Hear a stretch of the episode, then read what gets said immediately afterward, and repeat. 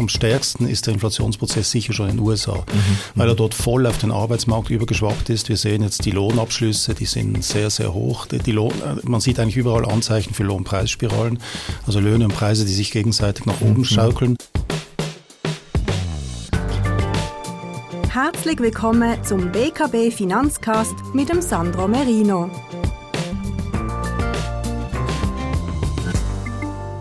Geschätzte Zuhörerinnen und Zuhörer, willkommen zu dieser neuen Ausgabe des BKB äh, Finanzpodcast. Ich freue mich, heute Aimo Brunetti zu Gast zu haben, Volkswirtschaftsprofessor an der Uni Bern und prominenter Schweizer Ökonom. Willkommen in Basel, Herr Brunetti. Danke für die Einladung. Wir haben uns ja vor gut einem Jahr, im Juni 2021, schon einmal unterhalten. Das war die neunte Ausgabe unseres äh, Podcasts. Ich habe mir das heute wieder angehört, um so zu schauen, ob wir unsere Einschätzungen irgendwie treffend gemacht haben. Und ich muss Ihnen wirklich ein Kompliment machen. Wir haben damals äh, bereits im Juni 2021 über, über viele der Themen, die, die heute ganz im Mittelpunkt stehen, gesprochen, insbesondere über die Inflation. Damals haben Sie gesagt, äh, Sie machen sich doch größere Sorgen, dass die Inflation vor allem in den USA wieder ein Thema äh, werden könnte, weil einfach die, die Geldpolitik sehr locker war und weil eben diese Asymmetrie bestand zwischen lebhafter ähm, Nachfrage und Lieferkettenproblematiken, Arbeitsmarktsituation und das hat natürlich äh, unabhängig jetzt vom Krieg in der Ukraine bereits äh, im, im Herbst und Winter des letzten Jahres ist das ja zum, zum Thema geworden. Auch haben wir darüber gesprochen, dass die Zinswende anstehen könnte und dass natürlich eine Zinswende auch an den Aktienmärkten für eine Korrektur sorgen könnte. Das, das ist auch eingetreten, allerdings natürlich verschärft durch den Faktor äh, Krieg in der Ukraine und die entsprechende Energiekrise. Also ich habe das äh, diese neunte Ausgabe vom letzten Juni sehr gerne wiedergehört, auch so als als ähm, Grundlage jetzt für dieses Gespräch. Jetzt ist natürlich die Frage, äh, wie geht es weiter? Und ähm, als erstes möchte ich in die, in die konjunkturellen Perspektiven einsteigen und alle sprechen darüber, dass eine Rezession bevor, bevorstehen könnte äh, in, in, der, in der EU, ähm, aber auch in den USA schwächt sich äh, die wirtschaftliche Entwicklung ab. In China hat man immer noch diese, diesen Kampf mit Covid, diese Null-Covid-Politik, aber auch Probleme äh, im Immobilienbereich. Wie, wie sehen Sie das? Wie schätzen Sie das ein? Vielleicht zuerst für die Schweiz. Kriegen wir eine Rezession in der Schweiz im Herbst? Also gerade für die Schweiz bin ich noch relativ zuversichtlich, oder wenn man die Indikatoren ansieht, zum Beispiel PMIs, äh, die sind zwar auch etwas zurückgegangen, aber das ist nicht so stark zurückgegangen wie in vielen Handelspartnerländern. Die Schweiz steht relativ gesehen besser da. Aber natürlich ist die Schweiz dermaßen exponiert gegenüber den anderen Ländern über den Außenhandel, dass, sie, dass das nicht spurlos vorbeigeht, wenn es Rezessionen sollte geben in unseren Handelspartnerländern. Aber ich rechne einfach in der Schweiz, gegeben die jetzige Situation, mit einer Abschwächung, aber nicht unbedingt mit einer Rezession. Mhm. Wie sehen Sie das in den USA? Da sind die Meinungen ja auch noch geteilt. Die Fed versucht diese sogenannte weiche Landung hinzulegen. Gibt es Zweifel? Ja, ich habe auch meine Zweifel, dass das gelingen kann. Also zumindest wenn man die Wirtschaftsgeschichte anschaut, ist das noch nie gelungen. Eine, mhm. Wenn man solche Inflationsraten hat, eine weiche Landung. Ähm, Sie haben sicher die ersten Schritte getan, aber wenn wir die Realzinsen anschauen, ist es immer noch äh, wahnsinnig expansive Geldpolitik auch in den, in den USA. Das heißt, Sie müssen wahrscheinlich noch einen rechten Weg zurücklegen, bis die Normalisierung da ist. Und das hat in der Vergangenheit eigentlich praktisch immer Rezessionen ausgelöst. Also in den mhm. USA mhm. halte ich die Wahrscheinlichkeit für sehr groß, dass es eine Rezession gibt. Mhm. Wir sind ja mitten in in der Zinswende. Die US-Notenbank äh, hat die Zinsen mehrmals schon angehoben. Ich glaube, wir sind jetzt bei etwa zweieinhalb Prozent äh, Leitzinsen. Sind noch weitere Zinsschritte geplant, wahrscheinlich bis mindestens äh, dreieinhalb Prozent. Glauben Sie, dass das Zinsniveau dann bei diesem Level so dann stabilisiert sein wird, dass wir so irgendwo Leitzinsen in den USA um die dreieinhalb Prozent haben? Ich hoffe es sehr, aber ich bin nicht so zuversichtlich, weil ehrlich gesagt, oder letztlich hängt es ja davon ab, wie, wie nachhaltig der Inflationsprozess ist. Und mhm. wenn wir die verschiedenen Regionen vergleichen, am, am stärksten ist der Inflationsprozess sicher schon in den USA, mhm. weil er dort voll auf den Arbeitsmarkt übergeschwappt ist. Wir sehen jetzt die Lohnabschlüsse, die sind sehr, sehr hoch. Die, die Lohn, man sieht eigentlich überall Anzeichen für Lohnpreisspiralen, also Löhne und Preise, die sich gegenseitig nach oben mhm. schaukeln. Oder die dreieinhalb Prozent, die Sie ansprechen, das wäre dann, wenn die Inflation wirklich relativ stark zurückkäme, dann wäre das ein Niveau, das, das funktionieren würde. Aber wenn Sie ein, ein, ein Inflationsniveau von 6, 7 Prozent haben, mhm. dann haben Sie mit dreieinhalb Prozent Zinsen immer noch massiv negative Realzinsen. Und, mhm. und das mhm. ist viel zu expansiv, wenn wir so eine hohe Inflation haben. Das heißt, wenn nicht ein Wunder geschieht und die Inflation äh, sehr, sehr stark zurückkommt in, in den USA, glaube ich, dass die, das Fed noch restriktiver sein muss. Und ja, da ist, je länger sie warten, desto, desto stärker müssen sie dann restriktiv sein, desto stärker ist dann der Einbruch. Das ist eine sehr, sehr schwierige Situation. Aber wenn wir dem Fed-Vertretern äh, zuhören, dann ist, glaube ich, dort schon jetzt sehr große Entschlossenheit, diesen Inflationsprozess zu bekämpfen. Mhm. mhm. Natürlich werden die Basiseffekte dann eine Rolle spielen, so ab, ab Herbst, Winter hat man dann auch schon letztes Jahr höhere Energiepreise gehabt. Das heißt dann, die Inflationsmessung wird das spiegeln, aber genau, müssen es wird sicher zurückgehen, das ist keine Frage, aber die, das ist eben die Frage, wie stark es auf den Arbeitsmarkt übergeschwappt ja, ist. Wenn natürlich ja. die Löhne dann sehr, sehr stark ansteigen, dann werden die Preise wieder auf das reagieren. Das ist so der klassische Mechanismus, den wir aus den 1970er und 80er Jahren kennen und der ist sehr, sehr schwer rückgängig zu machen. Wenn die Inflationserwartungen tief sind, wie sie bis vor kurzem waren, dann ist es praktisch kein Problem, oder restriktiv zu sein. Aber wenn sie natürlich sehr, sehr, äh, wenn sie ansteigen, die Inflationserwartungen, die wieder zurückzufahren, ist immer sehr, sehr schwierig. Deshalb die meisten Ökonominnen und Ökonomen empfehlen, dass man relativ früh schon äh, Schritte macht. Und da sind natürlich alle Zentralbanken extrem hinter der Kurve. Mhm. Auch die amerikanische. Äh, die ganz extrem, die ganz extrem aber auch ja. die europäische, aber letztlich auch in der Schweiz mhm. Äh, ja, hat man nicht sehr schnell reagiert auf, diese, auf diesen mhm. Inflationsanstieg. Ja, kommen wir zurück zur Schweiz und zur, zur Schweizer Nationalbank. Die, die Ära der Negativzinsen scheint sich dem Ende zuzuneigen. Im Mitte September, ich glaube am 21. September, ist der, ist der nächste äh, Zinsentscheid der SNB vermutlich von minus ein Viertel mindestens auf null, vielleicht sogar auf, auf plus ein Viertel. Das sind so äh, die heutigen Erwartungen äh, im Markt. Wir haben jetzt auch natürlich gesehen, dass der Euro extrem schwach oder schwach, sagen wir mal schwach geworden ist, deutlich, sehr deutlich unter der Kaufkraftparität bei nur noch etwa 96 äh, Rappen 50 für einen Euro im Moment. Äh, ich habe mich gewundert, dass die Schweizer Wirtschaft äh, nicht, äh, also die Exportwirtschaft nicht mehr ächzt und stöhnt bei diesem sehr, sehr schwachen Euro. Wie, wie, wie sehen Sie das? Wie, was beobachten Sie hier? Also ich bin schon lange der Meinung und die, die Nationalbank hat das auch sehr stark unterstützt, die Aufwertung ist unser Freund im Moment. Mhm. Die mhm. Inflation, ein, ein Grund, dass wir in der Schweiz zwar auch eine höhere Inflationsrate haben, aber eben nicht so eine starke wie in anderen Ländern. Ein wichtiger Grund ist die Aufwertung des Frankens, weil das wirkt natürlich äh, deflatorisch. Das, ja. das, das, das, über die Importpreise wird, wird, wird da eigentlich im Prinzip die, die, die Inflationsanstieg gebremst. Und ähm, bis vor relativ kurzem hat die Nationalbank immer gesagt, der Schweizer Franken sei stark bewertet, man würde dagegen ankämpfen. Mhm. Jetzt mhm. mit dem neuen Zins Zinsentscheid hat sich ein, ein wirklich die Kommunikation meines Erachtens völlig zu Recht geändert und geändert. hat gesagt, die Aufwertung ist, ist, äh, wir lassen die Aufwertung zu, die hilft uns, oder? Mhm, mhm. Jetzt haben Sie die Frage gestellt, wieso reagieren die, die, die, die Wirtschaft nicht? Oder wenn man, wenn man den realen Wechselkurs, den handelsgewichteten realen Wechselkurs ansieht, mhm. das ist so mhm. der durchschnittlich über verschiedene Währungen, über verschiedene Währungen ja. äh, so der Durchschnitt handelsgewichtet, mhm. dann sehen wir, dass das flach ist. Okay. Trotz der Aufwertung des, des Frankens gegenüber dem Euro insgesamt haben wir eine so hohe Inflationsdifferenz zwischen der Schweiz ja. und dem Euroraum, mhm. dass es eine mhm. ziemlich starke nominale Aufwertung verträgt und wir trotzdem eigentlich keinen realen Effekt haben. Mhm. Das ist wirklich ein guter Indikator. Selbst der Tourismus, der ja sehr, sehr häufig, der, der äh, vor einigen Jahren sehr, sehr stark geklagt hat. Natürlich sagen Sie, Sie hätten lieber einen schwächen Franken, aber es ja. ist nicht so diese, diese Alarmstimmung, die man damals hatte und das hängt damit zusammen, mhm. dass die Schweiz eben eine deutlich tiefere Inflation Inflation hat. Und deshalb ist es sehr wichtig, diese nominale Aufwertung zuzulassen. Ich bin mhm. sehr froh, dass diese psychologische Grenze eins zu eins gefallen ist. Die war problematisch, oder? Und jetzt, jetzt haben wir, akzeptieren wir, dass, dass das deutlich unter, darunter gehen kann. Also diese Entwicklung hilft der Schweiz und ist günstig. Mhm, mhm. Ein weiterer, äh, also ein, ein spezifischer Faktor, der natürlich für die Inflation äh, zentral wichtig war, sind die Energiepreise in Zusammenhang natürlich mit dem, mit dem, Überfall, mit dem Überfall äh, Russlands auf die Ukraine.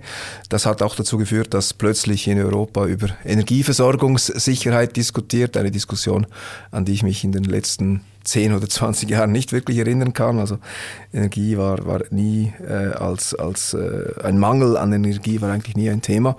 Ähm, wie, wie, wie schätzen Sie das ein? Ist, ist die Energieversorgung äh, für die Schweiz ähm, ein, ein, ein, ein Problem, ein großes Problem oder ist das ähm, lösbar jetzt für den kommenden Winter?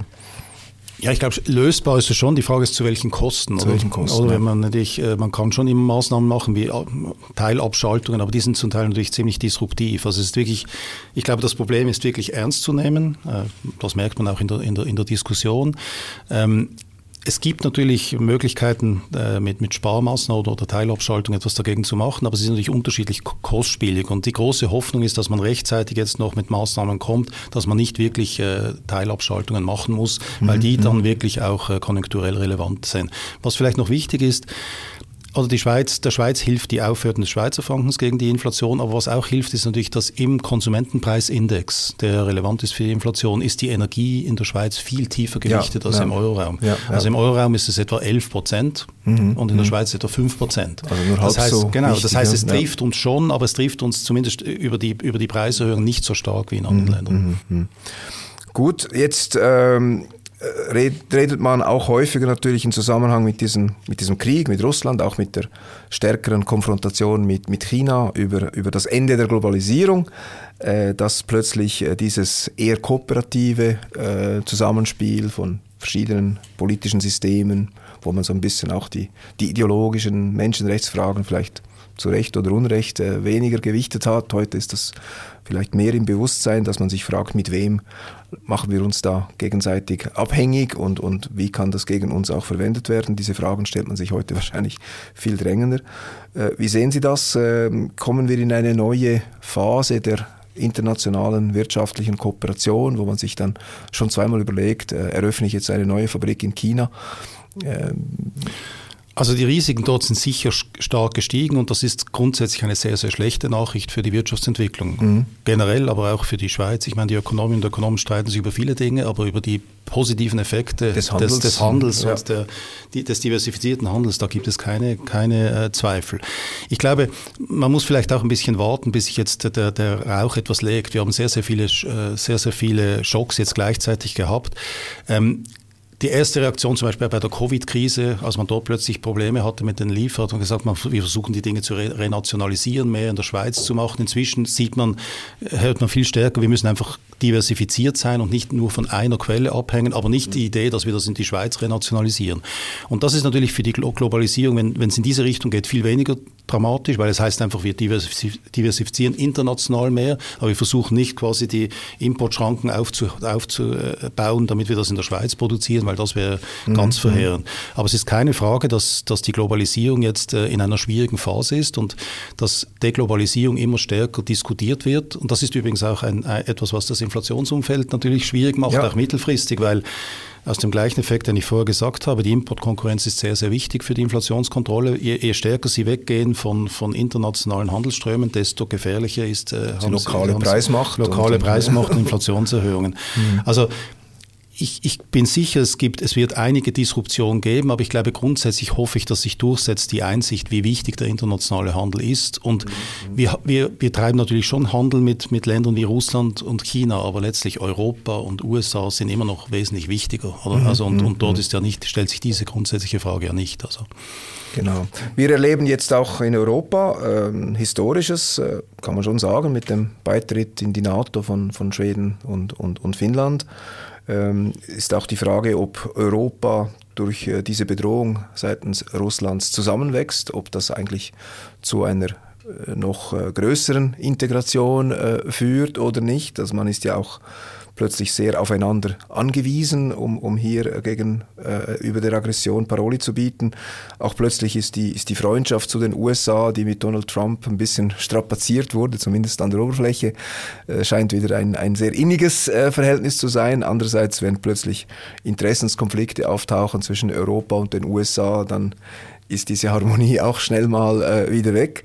Wie sehen Sie das? Ist das, ist das für Europa eine, eine Chance äh, und auch mit, mit Bezug zur Schweiz, oder? Die, die Schweiz muss ja immer noch nach dem Schluss der Verhandlungen zum Rahmenabkommen die Beziehungen zur EU klären, ähm, auch jetzt mit der Neutralität, die plötzlich äh, neu definiert werden musste oder interpretiert äh, werden musste.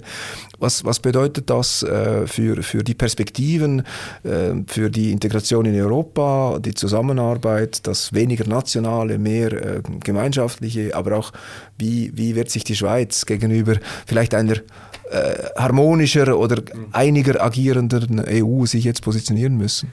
Also ich glaube, wenn wir zuerst mal Europa anschauen, ähm, es ist, da, da, ist das eigentlich eine gute Nachricht, dass quasi ein stärkeres Europa, europäisches Gemeinschaftsgefühl entstehen könnte, weil wir, oder wenn wir die, das Problem der, der Eurozone anschauen, das ist ja im Prinzip ungelöst. Mhm. Wir sehen es jetzt bei der Geldpolitik, die EZB kann die Geldpolitik nicht so einfach straffen, weil die Gefahr besteht, dass quasi dann genau. wieder italienische Staatsanleihen sehr, sehr, teuer, äh, sehr, sehr hohe Zinsaufschläge haben und dann wieder eine Eurokrise ausbrechen kann. Und diese, dieses Ungleichgewicht in der Eurozone, das ist ungelöst. Wir haben die Eurokrise mit viel Geld äh, zugedeckt, aber letztlich ist das Problem immer noch da.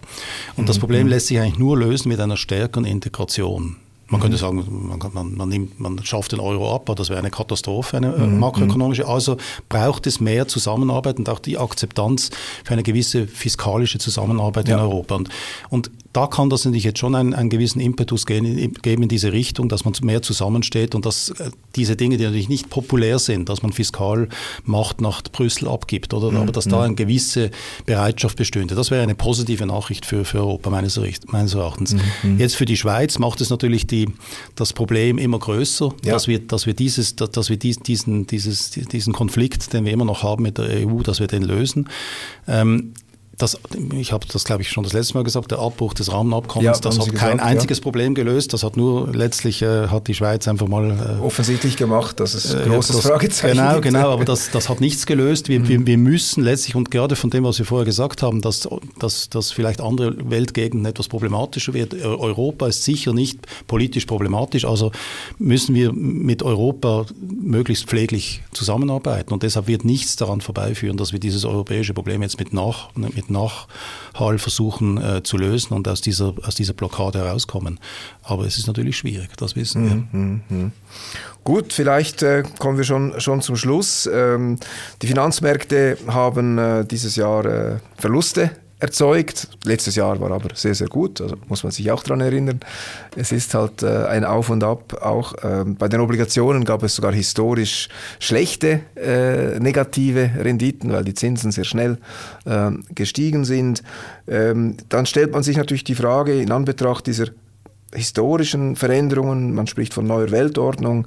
Ähm, ich werde oft gefragt, muss man jetzt die Strategie, also die strategische Asset Allocation, also muss man ganz grundlegend über, überarbeiten, wie eine global diversifizierte Anlagestrategie aussehen muss. Ähm, haben Sie da ähm, irgendwelche Vorstellungen, Ideen oder, oder Hinweise oder wie auch immer Kommentare zu diesem Punkt. Wie, wie passe ich jetzt ein, ein strategisches Anlageportfolio an? Überhaupt nicht? Oder muss ich doch gewisse Risiken anders gewichten?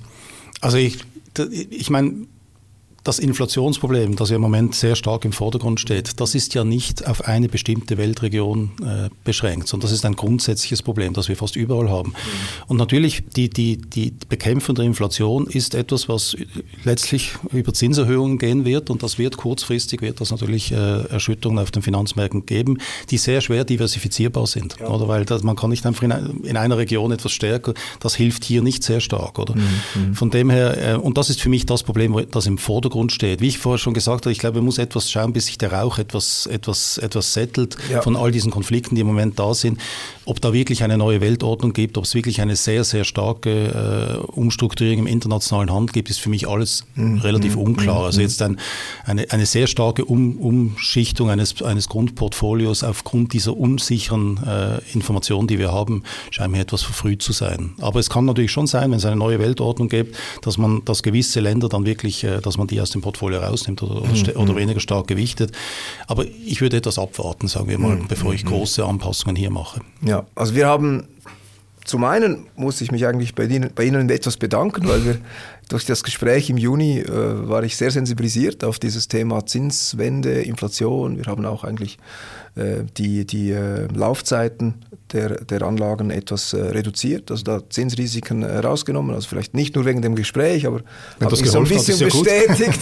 das, das hat durchaus äh, geholfen und, und jetzt in, so für die Portfoliokonstruktion stellen wir uns halt schon etwas kritischer gegenüber Anlagen in China, äh, wenn wir so in, in, in äh, Wirtschaftsräume investieren. die politisch mit uns irgendwo äh, nicht nur Freunde bleiben könnten, sondern wo auch eben relativ willkürliche politische Entscheide auch, auch Anleger äh, schädigen äh, könnten. Also ich glaube, man muss sich diese regionalen Fragen, äh, in welche Länder investiert man, also die Frage nach der, nach der Qualität des Rechtssystems, nach der, nach der Willkür, nach, nach der Demokratie, also nach wie sicher ist eigentlich die, die, die, die Anlage aus, aus, aus, äh, in den institutionellen und rechtlichen Rahmenbedingungen. Also ich glaube, diese Frage stellt man sich sicher stärker. Das, das verstehe ich sicher aus, aus Sicht einer einzelnen Bank, aber eben man natürlich ist es im Prinzip, kann man sagen, etwas unsympathisch, wenn man mit, mit Ländern mit einem diktatorischen äh, System Handel betreibt. Aber ich, ich, dieser ha Wandel über Handel, ja. äh, ich glaube, ökonomisch spricht eben trotzdem immer noch relativ viel dafür, dass wenn, mhm. wenn Sie eine sehr oder starker Handel mit einem, mit einem Land führt, letztlich zu einem, zu einem Wachstum in diesem Land. Und was wir aus der, aus der Wirtschaftsgeschichte wissen, ist, je stärker das Wachstum ist, desto stärker wird die, die, die sagen wir, der, der, der Wille mehr Richtung demokratische Systeme zu gehen. Nicht mhm. überall und nicht immer, aber sagen wir, dass ähm, je reicher die Länder sind, desto mehr wird stärker ist die Nachfrage nach politischer Liberalität, sagen wir mal so. Mhm. Und das sollte mhm. man auch nicht ganz unter den, und wenn man jetzt einem Land völlig abkoppelt, oder, dann ja. ist die Gefahr natürlich, dass dort dann eine, eine harte Diktatur noch, so noch bestätigt wird. Nordkoreanischen Genau, Modell Nordkorea so. kann nicht das Modell sein. Ja, aber ich verstehe natürlich, dass man vorsichtig ist, wenn, wenn man sieht, dass, dass, dass sagen wir, willkürlich, Willkür entsteht in einem Land, dass man dort nicht gerade groß investiert, das verstehe ich. Aber ich würde nicht Länder einfach mal a priori ab, aus, ausklammern, mhm. ähm, außer es gibt sehr, sehr gute Gründe dafür, weil, weil der internationale Handel eben für die Bevölkerung in diesen Ländern eben sehr, sehr wichtig ist. Ja, eben man, man sieht ja auch, es gibt ja auch äh, in Russland und China ja viele kritische, äh, positive genau. Kräfte, die es, die es ja auch sehr schwer haben genau. und nur mit sehr viel Mut äh, ihre Stimme überhaupt äh, erheben können. Also genau. ein bisschen Hoffnung äh, bleibt da schon. Ich glaube, mit diesem hoffnungsvollen Ausblick äh, für eine doch friedliche, nach wie vor äh, oder wieder friedlichere Welt äh, können wir diesen, diese Ausgabe des Finanzpodcasts beenden. Ich bedanke mich sehr herzlich für das Gespräch. Vielen Dank für die Einladung. Gerne.